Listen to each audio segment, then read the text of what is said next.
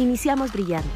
Esta nueva temporada, Radio 13 Digital conecta nuestro espíritu, al amor, a nuestra esencia y energía. Despertemos luz y conciencia. Reconectemos con nuestro interior. Nueva temporada Conectando con tu luz, Radio 13 Digital, programación consciente.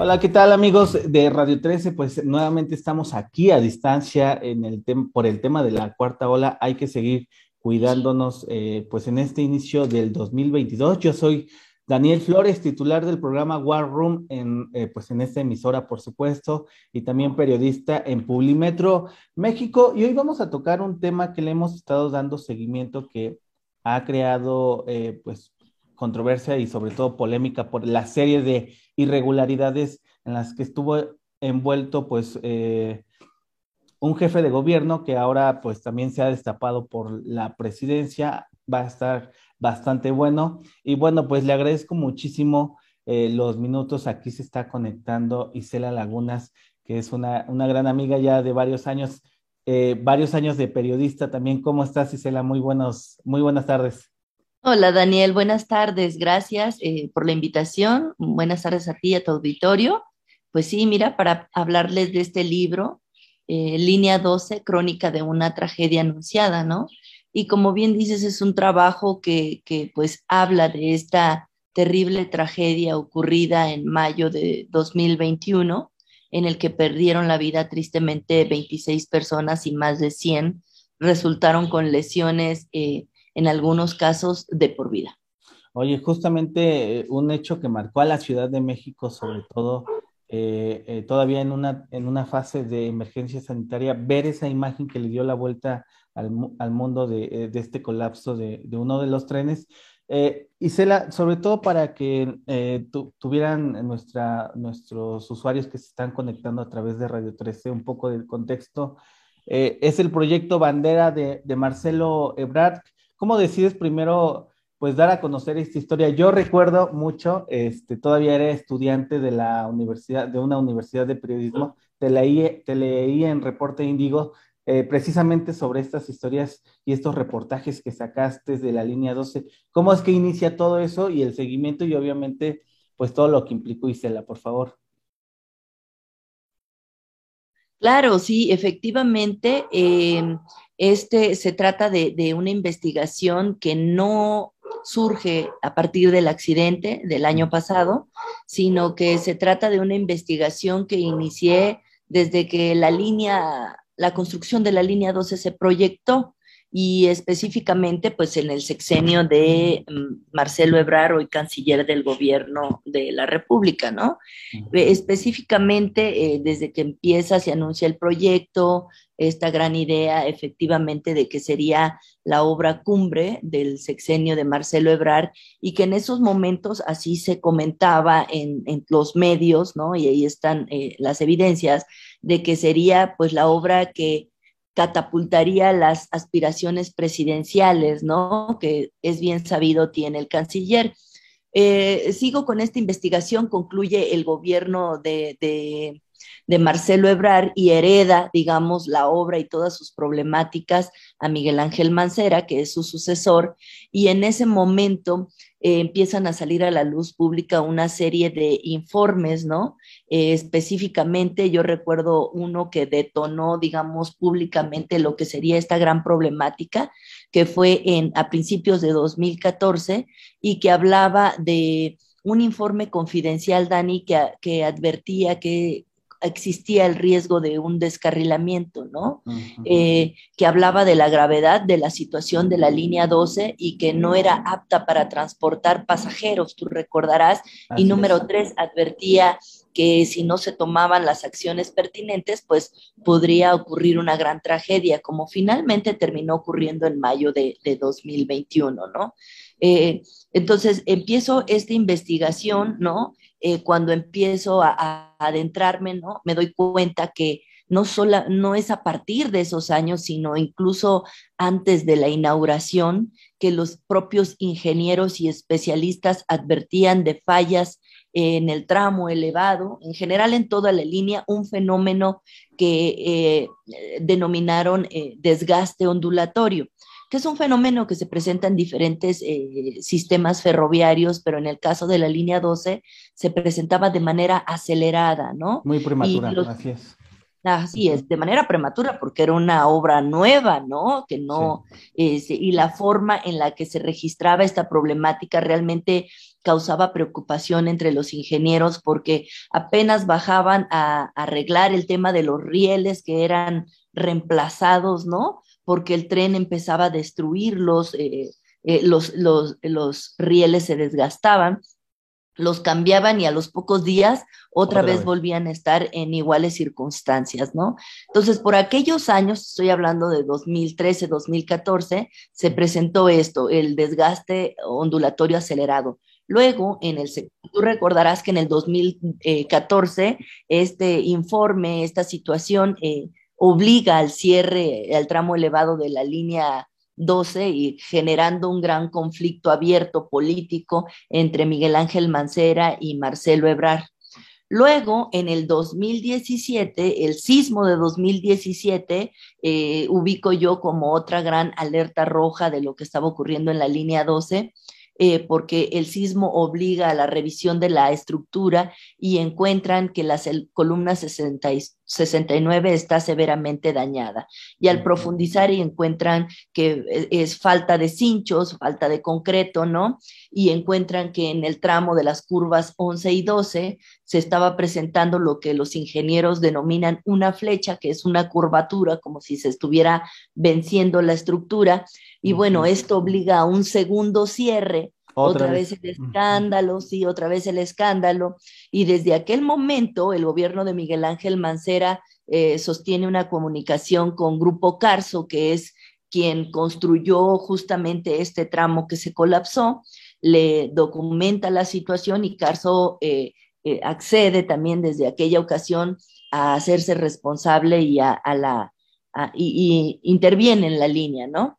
Entonces, bueno, fueron muchas las alertas, ¿no? Que les dio la línea 12 y finalmente con toda esa problemática a cuestas y a pesar de, estas intervenciones, se hereda la obra a Claudia Sheinbaum con la advertencia de que esa, la línea 12, la línea dorada, requería un mantenimiento meticuloso, ¿no? Y pues finalmente a ella le toca hacer frente a esta gran tragedia, ¿no? Que tristemente eh, implica la vida de 26 personas, en su mayoría, Dani, eh, todos gente humilde, ¿no? Gente obrera, que no hizo más que confiar, más que subirse a este transporte porque no tenían otra alternativa, ¿no? Y la otra, como tú bien sabes, en esa zona, pues era eh, confiar en, estas combis, en este transporte en el que son asaltados y en el que comúnmente vemos a estos jóvenes que se suben armados, ¿no? Entonces la gente confió, eh, se subió a la línea 12 y pues tristemente hoy son parte pues de esta estadística y de este evento que como bien dices marcó a la Ciudad de México, marcó a la ingeniería mexicana y marcó a estos personajes por supuesto, que hoy están interesados en contender por la presidencia de la República. Yo, yo creo que eso es lo, más grave, Isela, el, el costo de, de, las vidas. Bien lo mencionas, no, no solamente fueron una o dos o tres alertas, lo venías denunciando desde hace varios años eh, con diferentes estudios, con diferentes voces de especialistas en la materia, y bueno, terminó sucediendo. Quería preguntarte sobre todo, pues, lo que ha sucedido en los últimos meses. Pareciera que el tema de la línea 12 cada vez se menciona menos, pues, en la agenda pública. Eh, la apuesta eh, de parte de las autoridades o de los implicados le están apostando al olvido, Isela. ¿Cuál sería también el llamado, sobre todo porque, pues, las víctimas siguen eh, pues ahí muy presentes y pues definitivamente va a ser una herida eh, muy difícil de, cerrar, eh, principalmente en la ciudad. Sí. Sin duda, eh, digamos que la parte de la intención de este libro exactamente es, es acumular estas historias dolorosas, ¿no? De las víctimas que yo insisto en que han sido revictimizadas en algunos casos por la atención o la desatención que han tenido del gobierno. recientemente, la Fiscalía de la Ciudad de México anunció eh, un acuerdo reparatorio en el que se integran algunas víctimas, ¿no? Sin embargo, hay otro bloque de víctimas y de sobrevivientes que no eh, eh, han accedido y que han emprendido acciones legales de manera independiente, ¿no? Y que no forman parte de este acuerdo reparatorio. Hay claroscuros en, este, en esta situación, Daniel, porque se habla que eh, Grupo Carso, se habla de manera extraoficial que Grupo Carso y el gobierno de la ciudad habrían firmado un acuerdo reparatorio por 800 millones de pesos, de los que eh, con esta cantidad se repararía el tramo elevado. Como tú sabes, Carso ya aceptó públicamente que se va a reparar y, de ese dinero se estaría hablando eh, que se daría la reparación del daño. Eh, todo apunta a que este proceso eh, se va a causar a esto, ¿no? Eh, yo hablo mucho de la situación personal de las víctimas que conocí de primera mano y te digo que son familias pues que no están como para soportar o para aguantar, digamos, hacer frente económicamente a un proceso que dure 10 años o que los lleve a, a, estar en tribunales 10 años. Primero porque Mm, los sobrevivientes pues tienen que retomar su vida, este, buscar la manera de ganarse el, sustento, ¿no? Una vez que murió el pilar, en algunos casos, de las familias, ¿no? Y bueno, existen estas víctimas, la fiscalía habla de, de un gran número de personas que se acogieron a este beneficio, ¿no? Y, pero por el otro lado hay un, gran bloque que habla que han sido presionados desde siempre para firmar un documento que a cambio de darles este beneficio económico al que están obligados las autoridades, ¿no? Eh, ellos eh, se, se, se rehusan a emprender cualquier acción legal, ¿no? Yo creo que e, en, ese sentido todavía nos hace falta mucho por ver. Este, está este bloque de víctimas que, que buscan justicia pura, ¿no? Que no es solamente eh, hablar del tema económico, sino que realmente quieren ver culpables en prisión.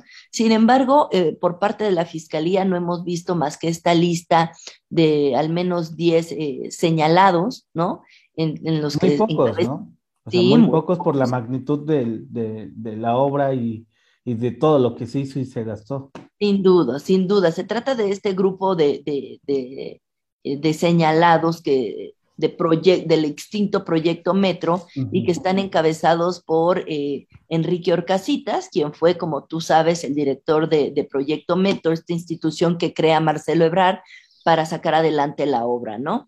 Sin embargo, pues ni siquiera se ha realizado la primera audiencia, Dani, ¿no? Mm, la primera, va, la primera va, largo, va largo el, el asunto. Sí, pareciera que hay una intención ahí de desgastar, ¿no? Este, que lo consiguen, porque, insisto, para estas personas viajar desde Tláhuac en sus condiciones a los juzgados, de verdad implica un gran esfuerzo que pues no podrían resistir por años, ¿no? Sin embargo, muchos de ellos tienen la fortaleza para, para, para decir que no se van a cansar de, de, de exigir justicia. Yo insisto, Dani, en que este gobierno eh, se ha caracterizado el presidente de la República en insistir en que no son iguales. Entonces yo aprovecho para decir que las víctimas de la línea 12 son la oportunidad perfecta para demostrar que no son iguales y que se va a conseguir justicia y que no va a ser un caso más de impunidad. Claro, justo esa es la palabra que, quería. Todavía nos quedan unos minutos, Gisela, pero nada más el objetivo de este libro, bien lo comentaste al inicio, no es una investigación que se hizo a raíz del accidente de hace eh, casi un año, sino lo vienes documentando desde ya varios años atrás. Eh, obviamente, pues las deficiencias que presentó este proyecto Estrella Bandera del entonces eh, jefe de gobierno Marcelo Ebrard. Y nada más me gustaría cerrar con esto, Isela, si pudieras comentarnos pues el objetivo de, este libro que te han comentado también, que te han dicho sobre todo las primeras impresiones. Y bueno, pues obviamente pues los habitantes de la Ciudad de México le apuestan a que no existe impunidad sobre este caso y bueno, todo lo que sucede y obviamente pues que no sea eh, obviamente un, caso más en donde no exista justicia. Por favor, Gisela. Sin duda, sin duda. Eh, la intención, por supuesto, es hacer evidentes, hacer visibles a todas estas víctimas, ¿no? Eh, que en muchos casos, hay, hay, te comento un caso específico, Dani. Existe una señora que es, es víctima, su esposo murió en el accidente y ahora en la última audiencia ni siquiera aparecía en la lista de víctimas de la mm. fiscalía. Entonces ella llega ahí, invitada por los abogados, y acredita ahí su personalidad. Yo soy la señora Celia ella estaba muy resentida porque en este caos en los que eh, eh, eh, en medio de, los minutos después del accidente que las víctimas se dieron a, las, las, familias se dieron a la tarea de buscar a sus esposos, madres, hijos, ¿no? entre los escombros, en los hospitales, en el Ministerio Público. Esta señora es abordada por un pseudo abogado y pues en su angustia le firmo unos papeles ah. y eh, este abogado cobra algún beneficio y desaparece. Entonces ella estaba sumamente dolida, por supuesto enojada, ¿no?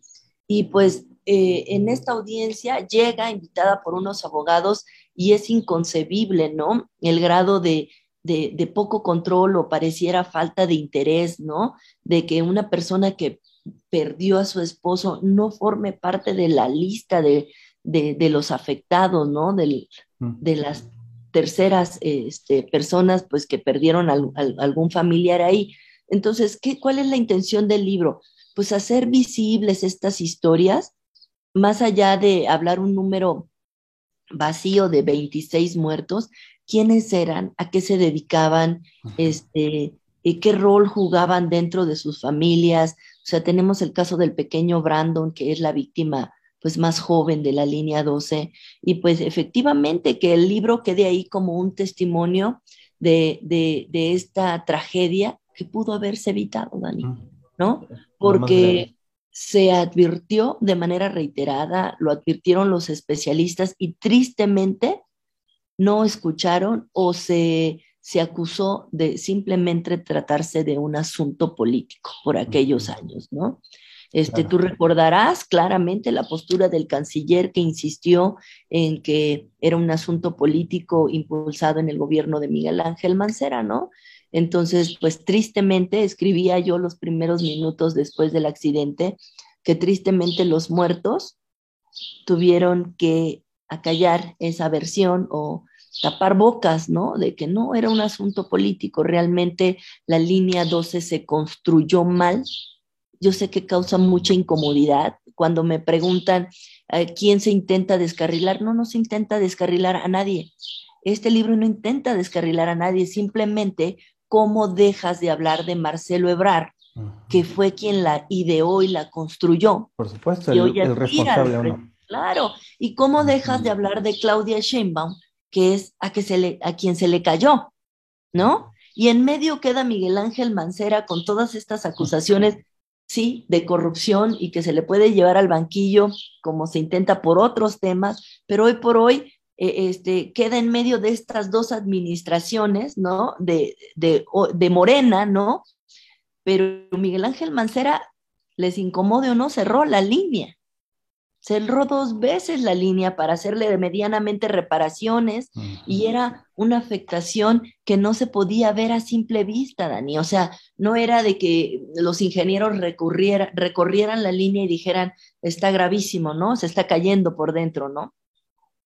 Se hizo en el 2017 con equipo especial que vio las estructuras por dentro y entonces se alertó que algunas vigas eh, pues tenían este, que algunos pilares tenían esta deficiencias de construcción, ¿no?